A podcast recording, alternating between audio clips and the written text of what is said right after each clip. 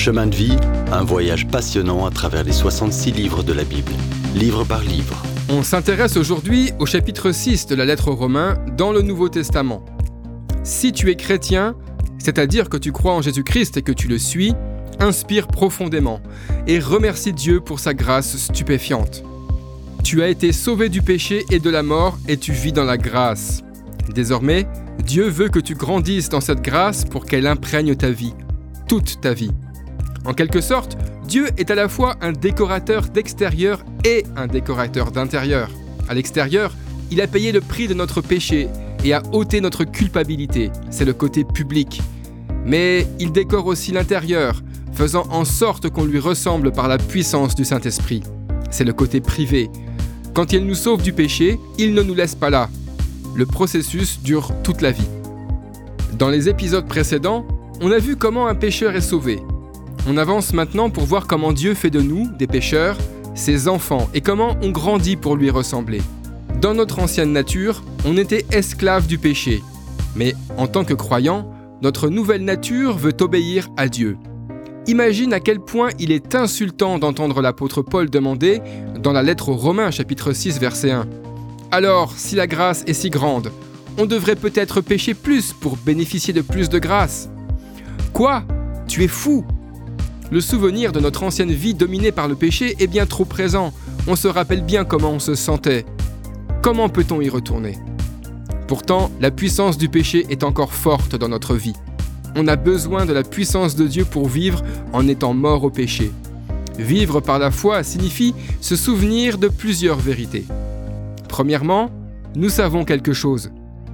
Tu dois savoir que le jugement de notre péché est entièrement passé, la peine totalement payée. Notre dette est engloutie dans sa mort. Deuxièmement, nous nous identifions à quelque chose. Quand Christ est mort, tu es mort. Quand il est ressuscité des morts, tu as été ressuscité des morts. Tu n'es plus esclave du péché. Alors, troisièmement, considère que tu es mort au péché et vivant pour Dieu. La fabrique de péché qui te commandait a déposé le bilan. Il n'y a que deux options pour ton péché. Soit Christ l'a réglé quand il est mort pour toi, soit tu le portes encore maintenant et le jugement t'attend. Si tu es en Christ, alors il s'est occupé de ton péché. Tu ne partages pas le fardeau de ton péché. Tu peux compter là-dessus. Finalement, soumets-toi à Dieu. Quand on écoute son vieux raisonnement personnel, on a des problèmes. Au lieu d'essayer de refaire ce que Jésus a déjà fait pour toi, offre-toi à Dieu en disant ⁇ Je ferai tout ce que tu voudras, Seigneur ⁇ Voilà la méthode de Dieu pour te changer. Tu entres dans ce processus par la foi la foi que Dieu peut le faire. Toi, tu ne le peux pas, et il n'a jamais dit que tu le pourrais. Quand enfin tu comprends que tu ne peux pas vivre à la hauteur des standards de la vie chrétienne, alors ton cheminement commence. Tu ne peux pas vivre pour Dieu tout seul, pas plus que tu ne peux te sauver toi-même. Dépends de lui comme de ta respiration.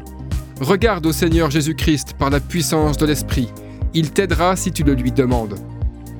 Dans le prochain épisode, on verra pourquoi on continue de pécher. Si vous avez aimé cette rubrique et si vous voulez en entendre plus, allez sur le site ttb.twr.org ou téléchargez l'application. Retrouvez-nous aussi sur chemindevie.info. Vous voulez nous dire comment Dieu change votre vie par sa parole? Envoyez-nous un message sur WhatsApp au 07 81 46 39 39. À bientôt